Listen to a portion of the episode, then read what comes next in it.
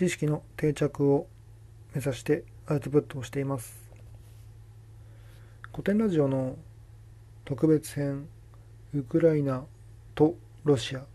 について聞き終わりました。全6回で昨日まで最初の2回を聞いてその後の今日の1日で最後の3から6の回を聞き終わりました。き終わって何ていうかどちらの背景も理解できるなと思いました。まあ、とは言っても現在起きている戦争については早く少しでも早くやめるべきだし止めるべきだなと思います。どちらの軍の人もどちらの民衆も望んでいませんしもちろん直接関わっていない人、まあ、国々とか我々にとっても好ましくないものですしまず短期的には何が,、うん、何が何でもというか戦争を止める必要があるというふうに思いました。ウクライナの方も歴史的な背景もあってロシアにまあ併合と言わないまでもロシアとの関係性を保ちたくないっていう気持ちからしてとてもよくわかります。一方ロシアの方も、まあ、戦争という手段は置いておいたとしてこの拡大していく NATO とか西側諸国の行為を棚上げしてロシアを非難されるというこれまでの経緯を踏まえていくと、まあ、戦争っていう行為については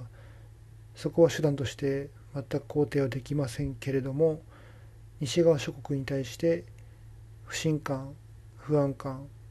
対抗心そういったものを燃やすに至るその気持ちの過程は非常に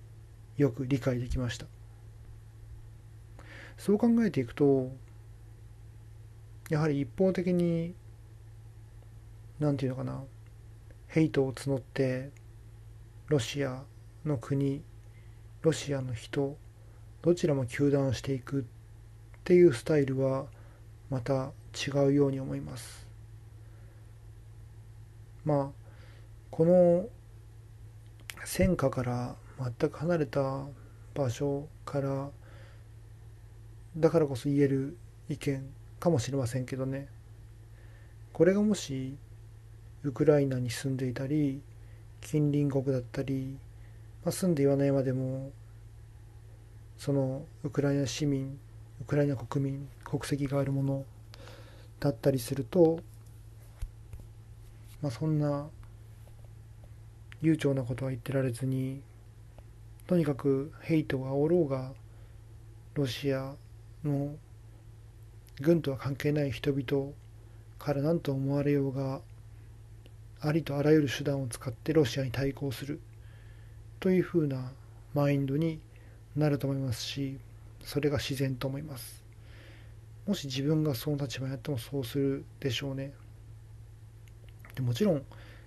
短期的にはそれで問題ないと思いますのでその中長期的なことを考えることができるのがこの直接当事者ではない国の人たちなんだろうなと思います。ただ落としどころっていうのはすごい難しいですよね。プーチンも強いリーダーであるプーチンを演じている以上は急に引くっていうのは考えられないでしょうしウクライナの方もここまで来て相手の予定通りに受け入れるっていうのも考えられないように思います。なのでどうなんだろうな。NATO でもなくワルシャワ条約機構でもなく第三の勢力として作るとかあるいは防衛、うん、まあでも素人知識で何とも言えませんね。でもなんかどちらが正しいか何とも分からなくなってきますね。ウクライナの立場だったらもちろん徹底的に、うん、抗戦するっていう気持ちにもし自分がその立場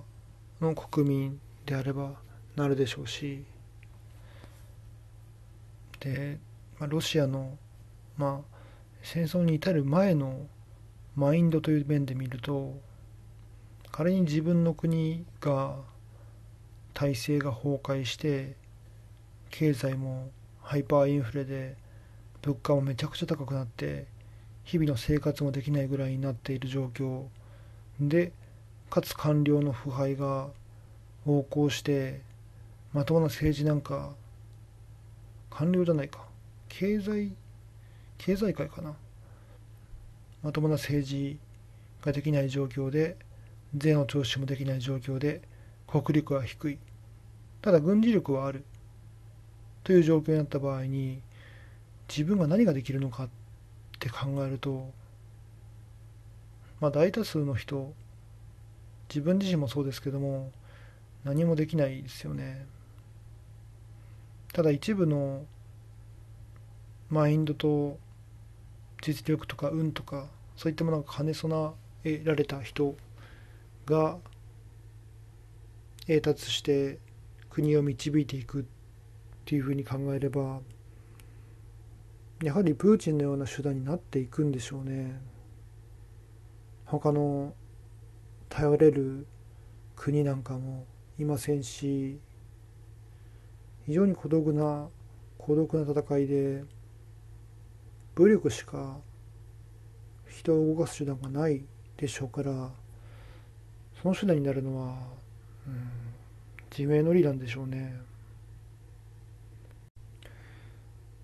まあ非常に複雑な話ですのでまず思ったのが、まあ、自分ができることをするということと事実フラットな情報を踏まえた上で自分なりの判断をするということと関心を持って注視するということかなと思いました。ということで今回は古典ラジオの特別編のウクライナとロシアの回を聞いての話をしました。それではまた。